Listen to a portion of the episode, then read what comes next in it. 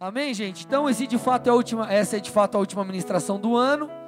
E pensando sobre o que falar, não havia nada mais interessante do que eu fechar a série que eu iniciei alguns cultos atrás, falando sobre fundamentos. Nós estávamos falando sobre fundamentos para 2020. Então, eu acho que essa mensagem vai cair como uma luva dentro de daquilo que nós estávamos falando. Então, nós estamos aprendendo alguns, temos aprendido alguns fundamentos que sem os quais nós não conseguiríamos viver ou nos preparar para tudo aquilo que o Senhor tem para nós. Então, na primeira mensagem, essa é a terceira e última, na primeira nós falamos sobre a importância é, de levarmos em consideração o aspecto espiritual, porque o espiritual governa sobre o natural.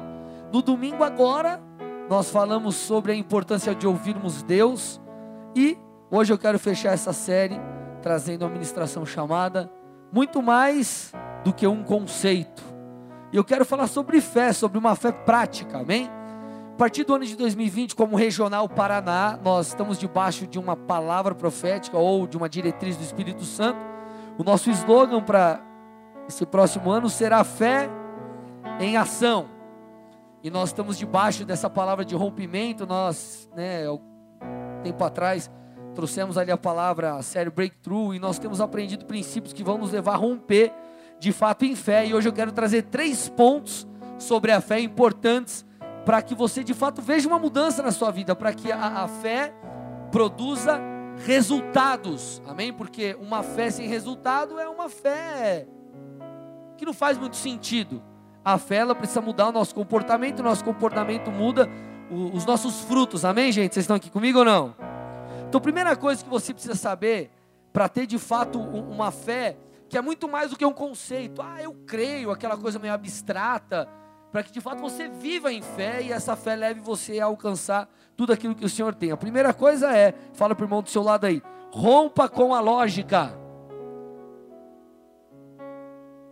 Nós precisamos romper com a lógica. Amém? Então, gente, vamos lá. Para que nós tenhamos uma fé que nos leve a ter resultados, nós precisaremos muitas vezes romper com tudo que é lógico, porque a fé nem sempre é lógica. Olha o que diz Hebreus 11, do 7 ao 8, 7 e 8. Pela fé, Noé, divinamente instruído acerca de acontecimentos que ainda não se viam, e sendo temente a Deus, aparelhou uma arca para a salvação de sua casa, pela qual condenou o mundo e se tornou herdeiro da justiça que vem da fé. Pela fé, Abrão, quando chamado, obedeceu a fim de ir para um lugar que devia receber por herança. Aí olha o que diz agora: e partiu sem saber aonde ia. Então vamos lá, gente. Noé, você conhece a história, deveria construir um barco porque Deus mandaria chuva. E com essa chuva, esse dilúvio destruiria todas as coisas e recomeçaria todo, tudo por meio de Noé e sua família. Agora, por que, que Noé precisou romper com a lógica? Porque, gente, até esse momento não havia chovido sobre a terra. Então a chuva que para nós é algo muito comum, naquela época ainda não havia acontecido, a chuva não, havia chuva sobre a terra. Então Deus chegou para o homem e falou: ó, constrói um barco porque vai cair chuva, vai cair água do céu. O que você acha, meu irmão, que as pessoas pensavam de Noé? Talvez alguns achavam que Noé era um cara meio maluco e de fato deveria parecer, porque um camarada ficar durante anos e anos construindo um barco para se proteger de uma chuva que viria do céu. E por mais maluco que isso possa parecer, a fé de fato nos levará muitas vezes a crer em coisas loucas. Toda pessoa que rompeu, toda pessoa que viveu grandes coisas no Senhor ou tem vivido, é, são pessoas que têm um quê de maluco. Olha para o irmão do seu lado e fala assim para ele: Eu acho que você tem um quê de maluco, hein?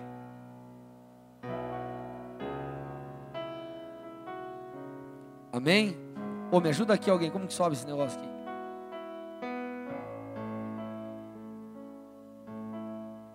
Ajuda aqui a galera do, do áudio aí que eu não sei subir esse trem.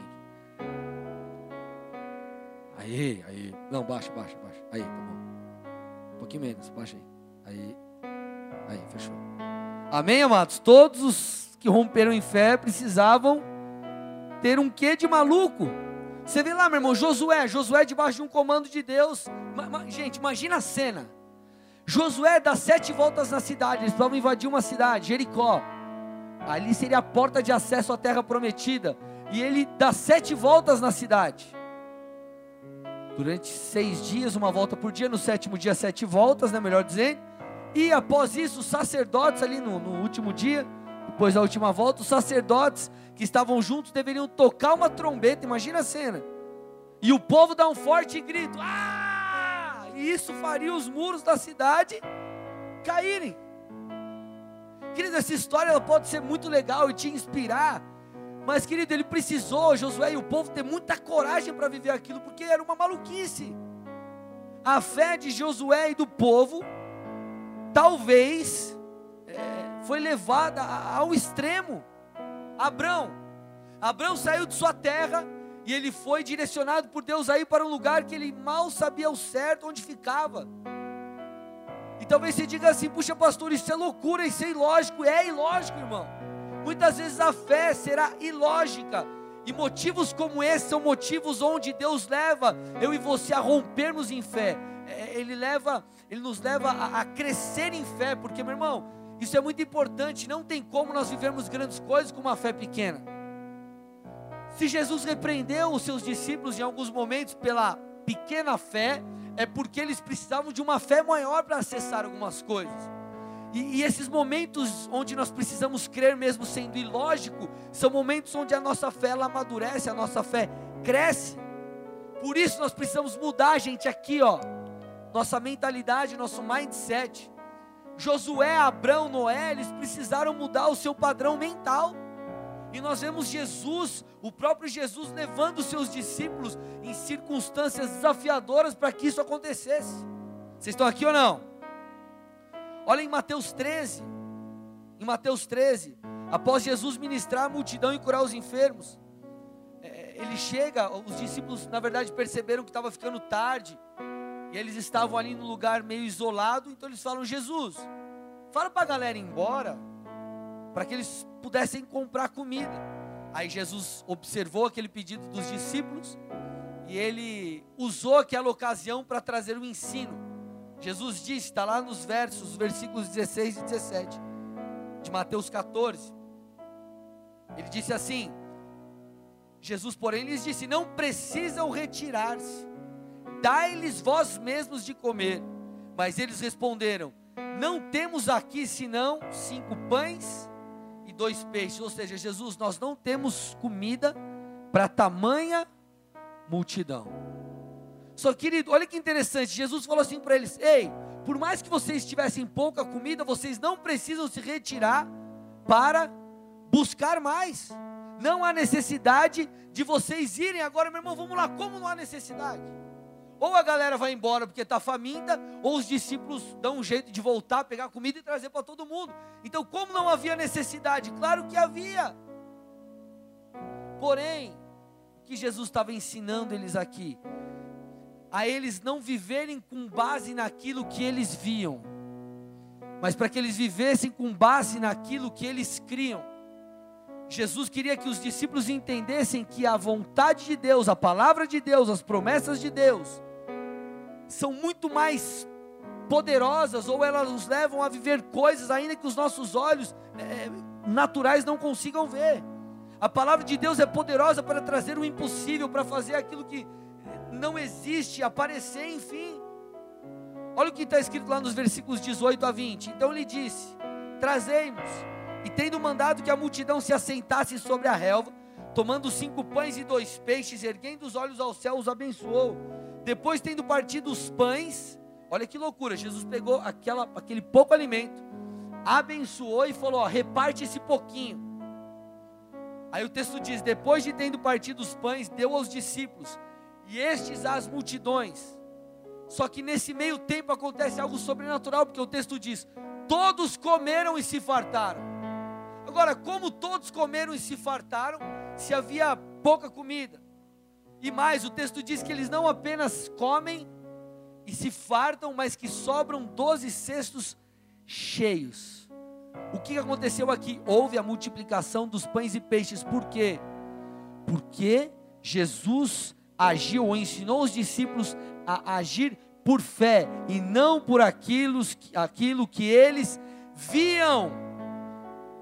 Jesus deu um comando, e querido, o comando de Jesus basta para eu e você não vivermos por lógica. Se Jesus está dizendo, ei, com cinco pães e dois peixinhos você vai alimentar milhares, creia e corresponda, porque enquanto você crê e dá os passos, Jesus multiplica, que foi o que aconteceu aqui. Então, se eu e você queremos ter experiências com Deus e vivermos um 2020 e todos os outros anos da nossa vida possamos viver coisas maravilhosas no Senhor, nós precisamos crer, ainda que a coisa não faça sentido. Nós precisamos crer em tudo aquilo que o Senhor disser para nós ou nos pedir para fazer.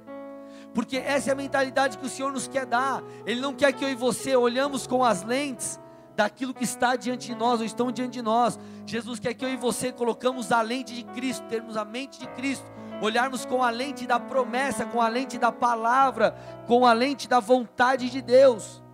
Então, primeira lição, ou a última lição de todas essas palavras, né? Uma das últimas lições dessa série. Não viva por lógica, viva por fé.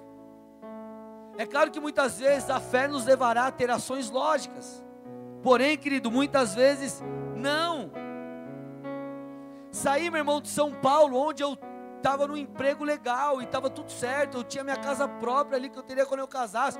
Eu saí, mudei de trampo, tive que fazer toda uma questão para mudar para cá, porque Deus falou para mim. Aquilo parecia lógico num determinado momento para mim e muito mais, ou principalmente para aqueles que conviviam comigo.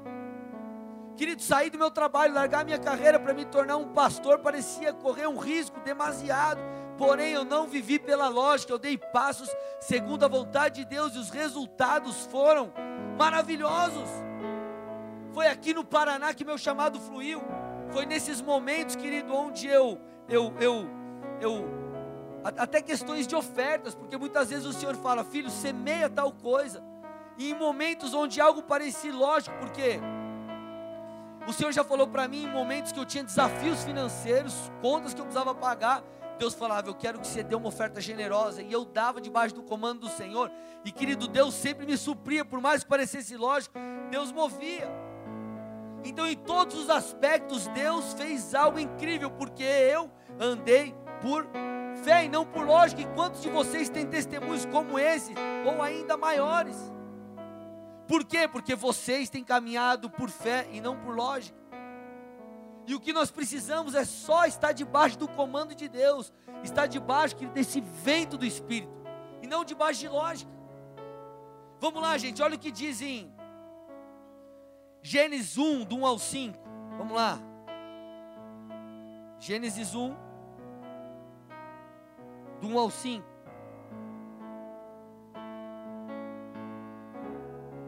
No princípio criou Deus os céus e a terra. A terra, porém, estava sem forma e vazia. Havia trevas sobre a face do abismo, o Espírito de Deus pairava por sobre a face das águas. Olha agora, gente. E disse Deus: haja luz e houve luz. Gente, que loucura é essa? Como assim? Disse Deus: haja luz e houve luz. Cara, Deus falou e apareceu a luz. Que, que, o que, que é isso? Aí o texto diz: E viu que Deus e viu Deus que a luz era boa, fez separação entre luz e trevas. Chamou Deus a luz de dia e as trevas noite. Houve tarde e manhã, o primeiro dia. Querido, no começo, no princípio, é, Deus criou todas as coisas, só que a terra estava sem forma e vazia. No versículo 3, como nós vimos, Deus disse: haja luz. Que luz era essa? Essa luz, meu irmão, não era os luminares. Não era a luz que vinham dos luminares, porque os luminares foram criados só em outro dia.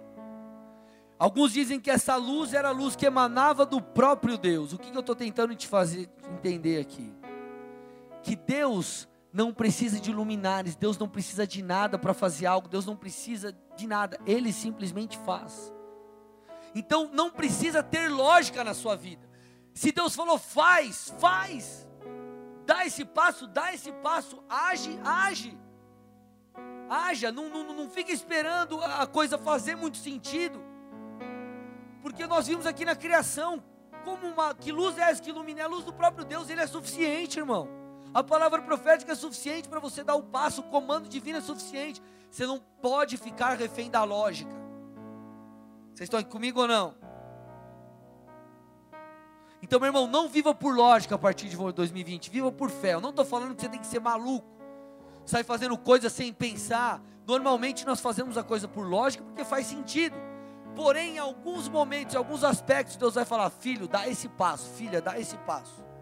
Claro, sempre obedecendo princípios espirituais. Deus nunca vai mandar você fazer algo. Ah, não, Deus mandou eu largar a minha esposa. Não está casado, irmão? Já era.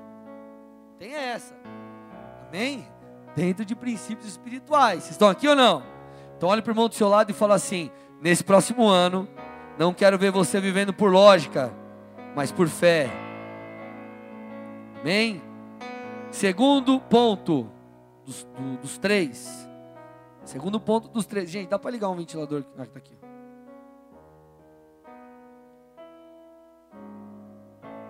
Está desligada a tomada aqui, né? Dá força alguém para mim, hein? Segundo ponto dos três. Use a sua boca para construir. Fala para o irmão do seu lado. Use a sua boca para construir. Gente, o que eu quero dizer aqui? Entenda Biblicamente, as nossas palavras têm poder. As nossas palavras elas são muito mais do que um instrumento que põe para fora aquilo que está cheio no coração.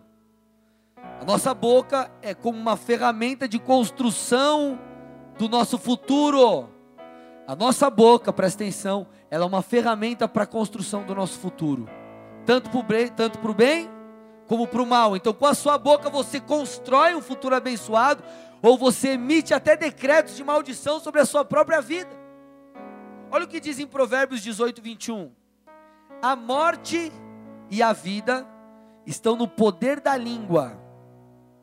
O que bem a utiliza, come do seu fruto. O texto está falando que tanto a morte como a vida estão no poder das nossas palavras. Diante disso eu te pergunto, meu irmão, o que tem saído da sua boquinha aí? Será que você tem falado, ah, minha vida não vai mudar, 2019 foi zoado e 2020, ah, vai ser pior ainda. Ah, eu vou continuar sendo alguém feliz. Ah, eu não vou casar, eu não vou achar ninguém. Meu emprego, nunca vou melhorar aqui no emprego, nunca vou nunca vou ganhar mais. Minha empresa nunca vai romper. Ou será que você é aquele que tem declarado, não, eu viverei debaixo do favor de Deus? Eu vou, eu vou viver debaixo da graça de Deus.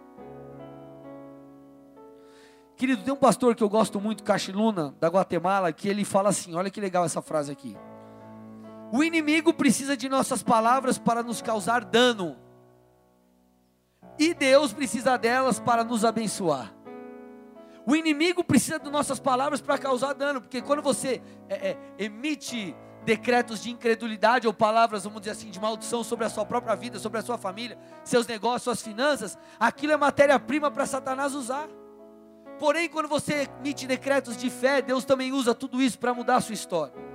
Então ele diz assim: o inimigo precisa de nossas palavras para nos causar dano, e Deus precisa dela para nos abençoar. A quem você as dará? Com fé entregue as suas palavras à vontade divina. Ei, meu irmão, entenda algo aqui. Uma dica de ouro para 2020. As suas palavras podem mudar circunstâncias. Olha para o irmão do seu lado e fala: aquilo que sai da sua boca pode mudar a sua vida. Olha lá, gente. A, a, as nossas declarações elas são tão importantes que o Senhor as usa como instrumento para a nossa salvação. Para a nossa salvação. Romanos 10, 9 diz: Se com a tua boca confessares Jesus como Senhor, e em teu coração creres que Deus o ressuscitou dos mortos, será salvo. Então ele está falando: se você crer no seu coração, e nós nos arrependermos, e declararmos com nossa boca, nós seremos salvos. Olha o poder que existe em nossas palavras agora. Por que, que muita gente só emite decretos ou palavras negativas? Porque só saem palavras negativas da, da boca de alguns. Porque essas pessoas, elas não sabem é, lidar com a realidade e a fé. Não conseguem lidar com a realidade e a fé. Quando, quando a pessoa é realista demais, por exemplo, eu sou um cara muito analítico, então eu tenho a tendência de fazer a análise nua e crua. É, quando alguém vem falar comigo de algum caso, algum aconselhamento, alguma coisa, é, não é que não existe empatia, claro que existe, mas eu sempre vou olhar o fato, eu vou analisar o fato, eu, e esse eu preciso ser o meu papel. Eu não posso ser alguém emotivo. Eu preciso chorar com os que choram, me alegrar com os que se alegram, mas nós precisamos, eu preciso analisar o fato para tentar te ajudar, amém? Glória a Deus, vocês estão aqui? Então eu tenho a tendência de fazer uma análise da situação e muitas vezes, é, se eu não tomar cuidado, eu emito decretos é, ruins sobre a minha própria vida, por exemplo. Então o cara que é muito realista, ele fala assim: ah, puxa, olha para 2019 e fala: ah, cara, tá difícil. Tentei, tentei, tentei, tentei e não deu certo, nada vai mudar. Por quê? Porque o cara faz uma análise fria da sua vida e ele fala, cara, nada vai mudar mesmo.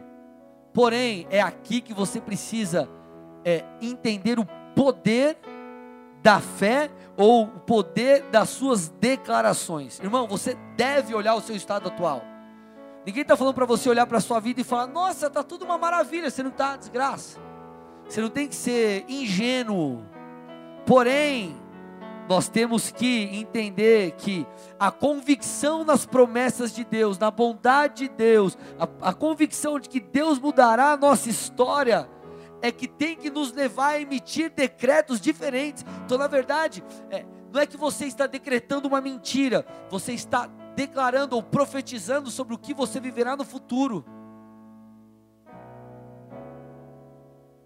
Então, por exemplo, você está enfermo, não é que você tem que falar, não, não estou enfermo, você está bem, não, estou. Está doente? Não, está tudo certo. Não tem que mentir. Mas você tem que dizer assim: ei, eu estou enfermo, é uma condição atual. É uma condição, melhor dizendo, temporária.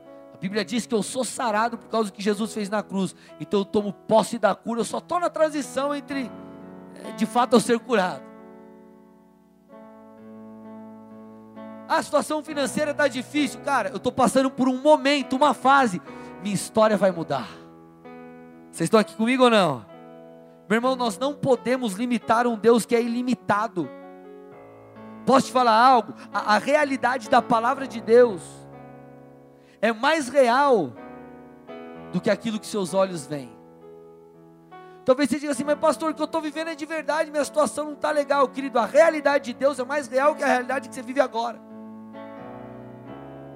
Estão me fazendo entender aqui ou não, gente? E sabe por que, que eu te digo isso? Que você tem que mudar a, a tua maneira de falar? É, você faz isso quando você entende quem Deus é. Meu irmão, Deus, eu vou falar alguns atributos de Deus para você entender aqui. Por exemplo, Deus ele é onisciente, ou seja, ele conhece todas as coisas. Olha o Deus que você serve. Deus é onipresente, ele está em todos os lugares. Deus é onipotente, ele é o todo-poderoso, ele tem todo o poder. Deus sempre existiu, Deus é imortal, Deus é imutável, Ele nunca muda. Deus é santo, nele você encontra a pureza, a, a perfeita pureza moral. Deus é fiel, Ele cumpre o que promete. Deus é soberano, Ele governa sobre toda a sua criação. Deus não comete erros. Quando você olha para tudo isso e fala assim, cara, eu posso crer que meu futuro será diferente. Basta eu observar alguns princípios, basta eu seguir a Deus, basta eu levar a coisa a sério. E vivendo dessa forma, a sua condição será temporária. Por isso que você com a sua boca tem que emitir decretos de fé. Vocês estão aqui, gente? Olha o que Deus diz para Jó. Olha que interessante que Deus diz para Jó.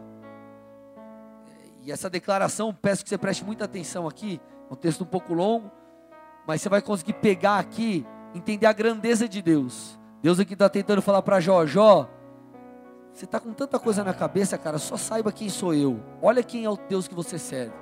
Vamos lá, Jó 38, do 18 ao 41. Olha lá, ele diz assim: Tem ideia da extensão da terra, Jó? Responda-me se é que você sabe. De onde vem a luz e para onde vai a escuridão? Você é capaz de levar cada uma ao seu lugar? Sabe como chegar lá? Claro que sabe de tudo isso, afinal, já havia nascido antes de tudo ser criado e tem muita experiência. Você alguma vez visitou os depósitos de, de neve ou viu onde fica guardado o granizo? Eu os reservo como armas para o tempo de angústia, para o dia de batalha e guerra. Onde os relâmpagos se dividem, Jó? De onde se dispersa o vento leste? Quem abriu um canal para as chuvas torrenciais? Quem definiu o percurso dos relâmpagos? Quem faz a chuva cair sobre a terra árida no deserto onde ninguém habita? Quem envia a chuva para saciar a terra seca e faz brotar o capim novo? Acaso a chuva tem pai? Quem gera o orvalho? Quem é a mãe do gelo? Quem dá luz à geada que vem do céu? Pois a água se transforma em gelo, duro como pedra, e a superfície das águas profundas se congela. Você é capaz, Jó, de controlar as estrelas, as estrelas e amarrar o grupo das Pleiades e afrouxar as cordas do Órion? Pode fazer parecer no tempo exato as constelações ou guiar a ursa e seus filhotes para o céu, pelo céu? Conhece as leis do universo, Jó? Pode usá-las para governar a terra? Pode gritar para as nuvens e fazer chover? Pode fazer raios aparecerem e lhes dizer onde cair? Quem dá intuição ao coração e instinto à mente? Quem é sábio o suficiente para contar todas as nuvens? Quem pode inclinar as vasilhas de água do céu quando a terra está seca e o solo se endurece em torrões? Acaso você pode caçar a presa para a leoa e saciar a fome dos, leões, dos leãozinhos, enquanto eles se agacham na, tocha, na toca ou ficam à espreita do mato? Quem providencia alimento para os corvos quando seus filhotes clamam a Deus e famintos andam, andam de um lado para o outro? Meu irmão, quem pode fazer todas essas coisas? Deus. Meu irmão, você consegue perceber a grandeza do nosso Senhor? Quando você entende a grandeza de Deus, você consegue olhar para os seus problemas e falar: Cara, peraí, não é impossível arrumar minha vida, não é impossível viver algo melhor, não é impossível romper em 2020, é possível, basta obedecer princípios e continuar crendo e usar a minha boca para declarar que a minha vida será diferente ou que se já é bom, que vai ficar melhor. Ah, pastor, puxa, eu estou vivendo um momento difícil financeiramente. Comece a declarar o que a palavra diz. A palavra diz que o justo não mendigará o pão. Então você verá o cuidado do Senhor na sua vida. Entenda algo, meu irmão. A qualidade da sua vida vai depender do que sai da sua boca. Fala isso para a pessoa do seu lado. A qualidade da sua vida vai depender do que sai da sua boca.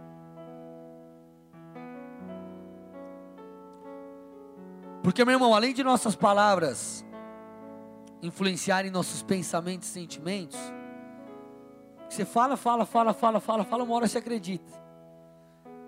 Elas também decretam o nosso futuro. Como eu falei para vocês, eu, eu, eu sou analítico. Em algumas situações da minha vida eu olhava e falava, cara, não vai dar certo. Falava para a pastora, isso não vai dar certo, não vai rolar, é difícil demais.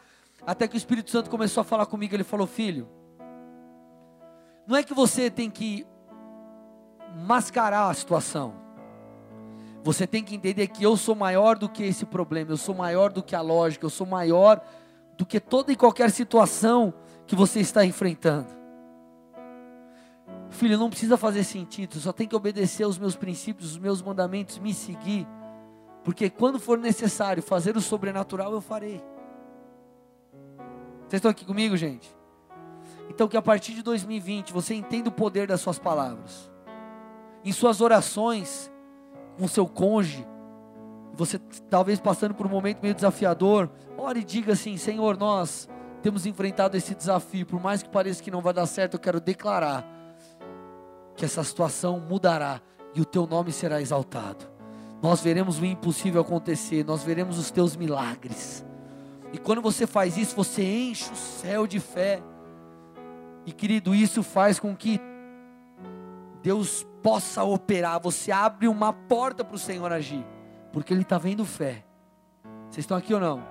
Então, primeira coisa, você precisa romper com a lógica. Segunda, você precisa emitir decretos de fé. Terceira e última, você precisa manifestar obras, ou você precisa somar a cada uma dessas coisas que nós falamos, obras. Você precisa fazer alguma coisa. A sua fé precisa ser prática. Então, além de romper com a lógica e mudar as suas palavras, você precisa, querido, fazer a sua parte.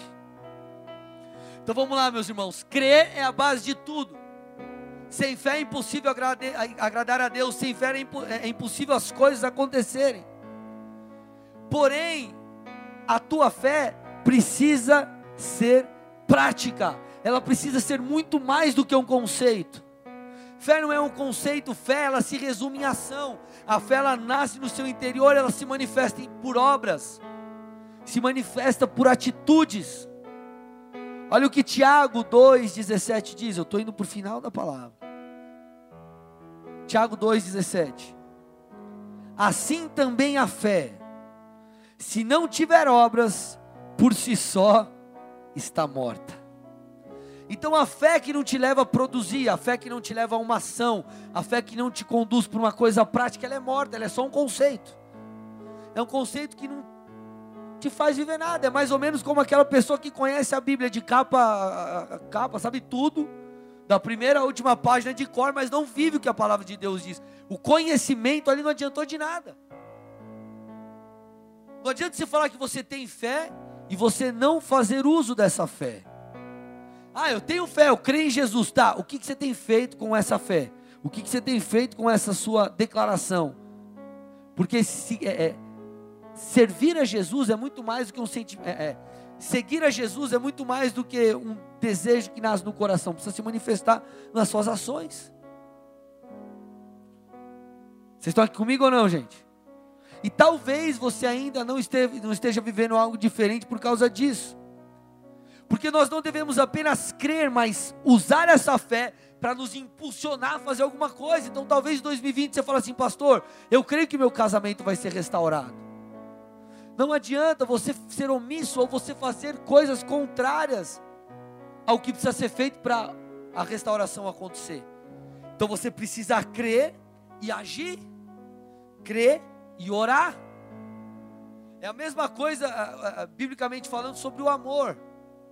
Quem ama a Deus obedece os seus mandamentos. Então não adianta você falar assim, pastor, eu amo a Deus, é, Deus mora no meu coração, e não sei o que, e você não obedece os mandamentos, você não segue o que a Bíblia diz, você não ama a Deus.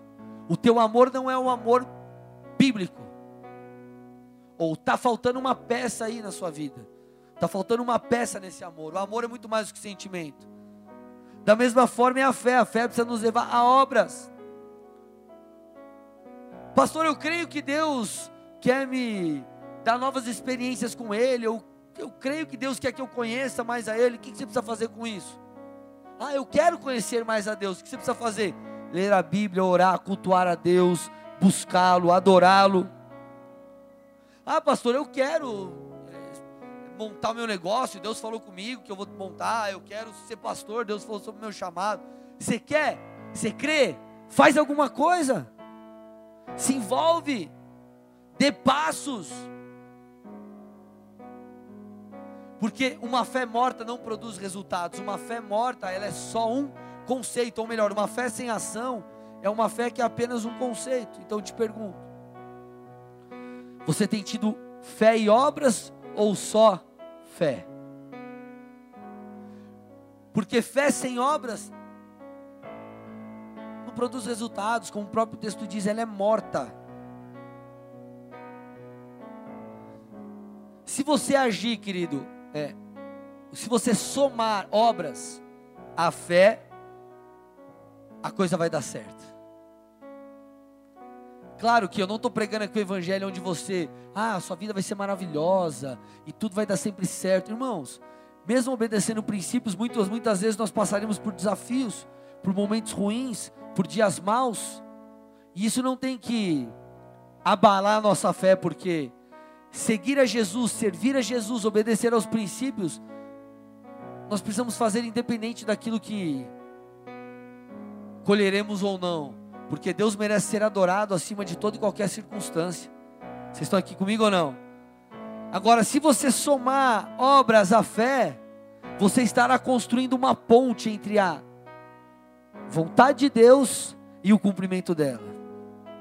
Se você somar obras à fé, Quando sua vida mudar, quando algo acontecer, romper, teu casamento for restaurado, é, tua vida espiritual mudar, você santificar, algo acontecer, enfim, as pessoas vão chegar e vão falar: Puxa, cara, que sorte que você teve, né?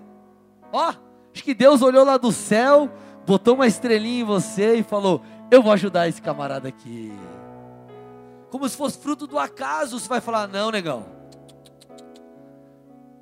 Deus fez a glória dele, mas eu edifiquei para isso, eu coloquei a minha fé em prática.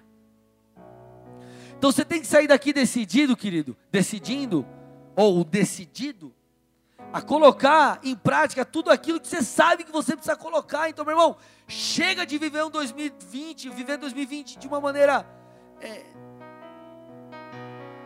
cara, negligente em muitos aspectos. Ah, pastor, eu, eu não orei em 2019, eu não frequentei a igreja, eu não, sei lá, eu, eu falhei no meu relacionamento, no meu casamento, ah, eu, na minha vida profissional, eu fui meio meia boca. Chega, meu irmão. Chega. Rompa com a lógica, crê em coisas maiores, declare que você vai viver, mas haja, faça alguma coisa, construa esse edifício, construa uma ponte entre a sua vida, ou entre a promessa e a realização dela. Agora, para a gente fechar aqui e partir para o próximo momento,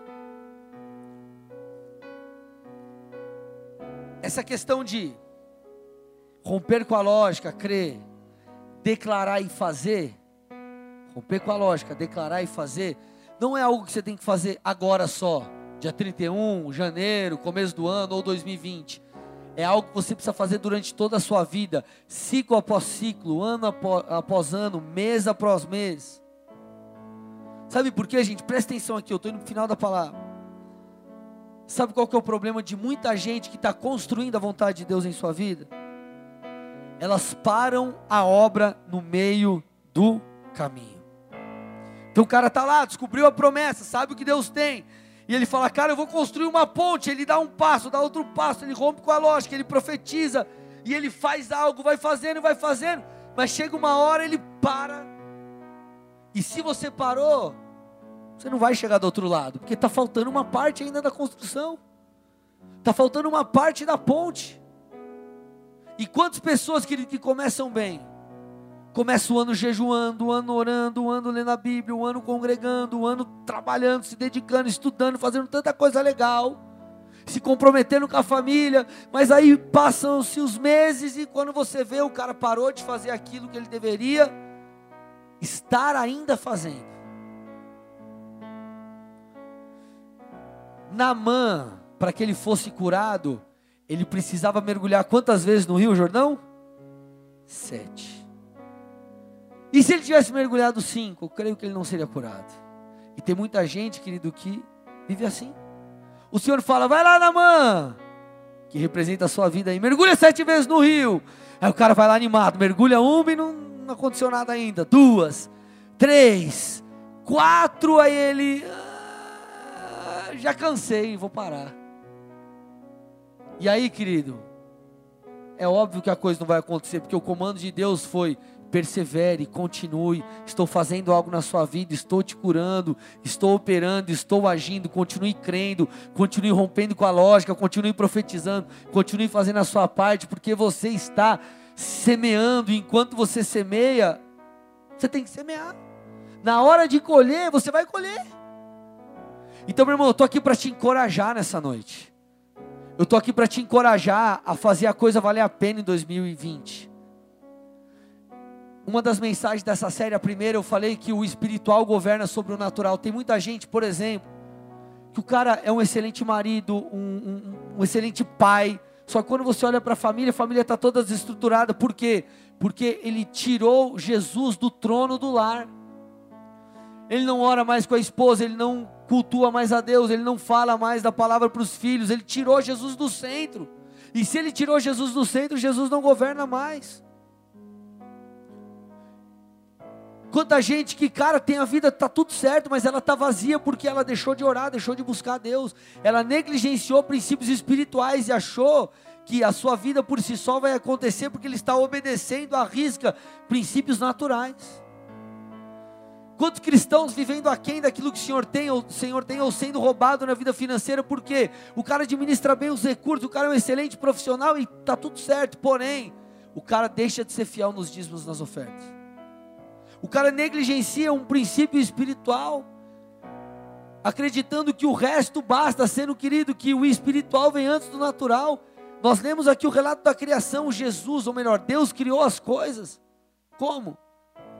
com o poder de Sua palavra, dando um comando espiritual, e o espiritual trouxe vida ao natural. Então, meu irmão, leve a coisa a sério em 2020. Você precisa ser consistente, você precisa fazer o que precisa ser feito hoje, amanhã e depois. E tem muita gente que deixa de viver coisas grandiosas em Deus porque não é consistente. Querido, porque Jesus se tornou quem ele se tornou? É, é, porque Jesus dividiu a história. Nós estamos aqui por causa de Jesus. Por quê? Porque Jesus foi consistente. Ele veio para morrer no nosso lugar e ele levou isso até o fim, até a morte. E ele falou: Eu não vou negar o Senhor, eu não vou deixar de fazer o que tem que ser feito, eu farei. E ele perseverou, perseverou, perseverou. Ele foi consistente em todo o tempo. Jesus foi zombado, Jesus foi desacreditado, mas ele não parou até que, repete comigo, até que, até que, querido, realizasse a vontade de Deus. Então você tem que perseverar e fazer, e crer, e profetizar, e romper com a lógica dia após dia, até que a vontade de Deus se cumpra.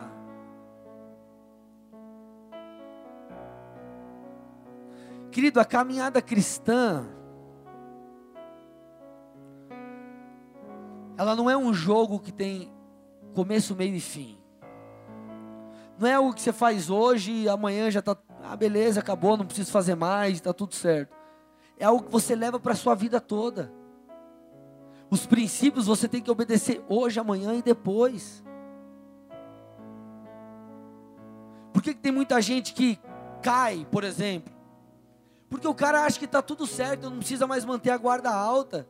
Por que, que tem gente, querido, que se frustra na caminhada cristã? Porque o cara chegou num nível, talvez, ah, agora eu sou presbítero, sou diácono, sou pastor, e o cara deixa de buscar a Deus, não busca mais como antes. E aquilo frustra ele. Por quê? Porque ele está vazio de Deus. Porque ele achou que ele já chegou onde poderia chegar. E querido, como? Isso é possível se Deus ele é maior que todas as coisas. Olha o relato de Deus para Jó. Então, meu irmão, eu quero te incentivar nessa noite a levar a coisa a sério em 2020.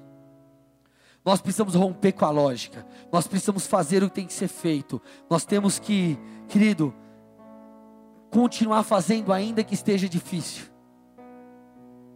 Porque quando está tudo bem é fácil, agora quando está tudo mal, ou quando a coisa não está caminhando do jeito que a gente esperava, e você persevera, sabe o que você faz? Você oferece a Deus um sacrifício de louvor. E é isso que nós precisamos fazer, dia após dia rompermos com a lógica, profetizarmos com a nossa boca e praticar. Se você viver, querido, dessa forma, a cada ciclo, a cada estação da sua vida, você estará plantando, plantando, plantando, e ainda que você não tenha colhido, a sua hora de colher vai chegar. E quando chegar, ah, meu irmão,